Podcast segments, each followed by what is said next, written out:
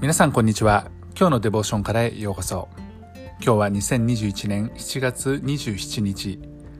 今日の聖書箇所はイザヤ書51章1節から8節。今日のデボーションタイトルは我が義は常しえに流れ我が救いはよろず大に及ぶ。それでは聖書箇所をお読みいたします。義を追い求め主を尋ね求める者よ。私に聞け。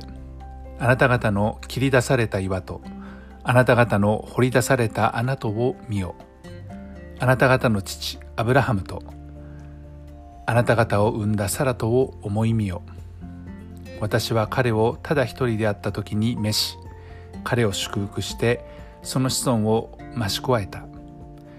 主はシオンを慰めまたすべて荒れたところを慰めてその荒野をエデンのようにその砂漠を主の園のようにされる。こうしてその中に喜びと楽しみとがあり感謝と歌の声とがある。我が民よ私に聞け。我が国人よ私に耳を傾けよ。立法は私からで我が道は諸々の民の光となる。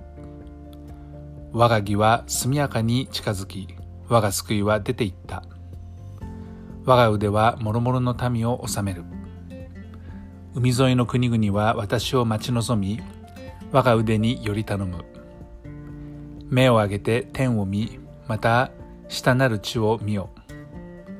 天は煙のように消え地は衣のように古びその中に住む者は武よのように死ぬ。しかし我が救いは常しえに流れ我が義はくじけることがない。義を知る者よ心の内に我が立法を保つ者よ私に聞け。人のそしりを恐れてはならない。彼らの罵りに驚いてはならない。彼らは衣のようにシミに食われ羊の毛のように虫に食われるからだ。しかし我が義は常しえに流れ我が救いはよろず大に及ぶ。義というものは神の目から見ての正しさですね。ではどんな人が神に義と認められるのでしょうか。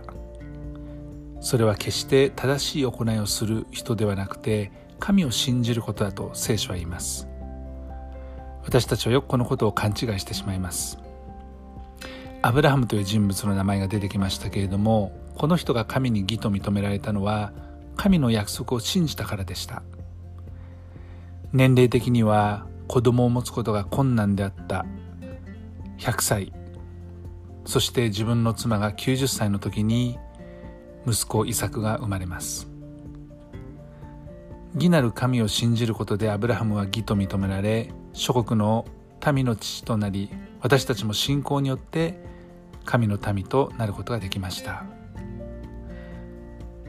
100歳の男性と90歳の女性に子供が生まれるという約束を信じることのできる信仰。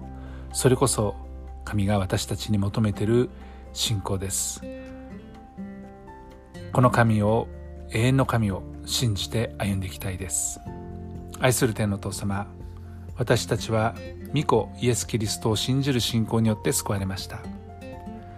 あなたは永遠に義であり私たちも永遠に救いを得ることができます。主ありがとうございます。主イエス・キリストの皆によってアーメン。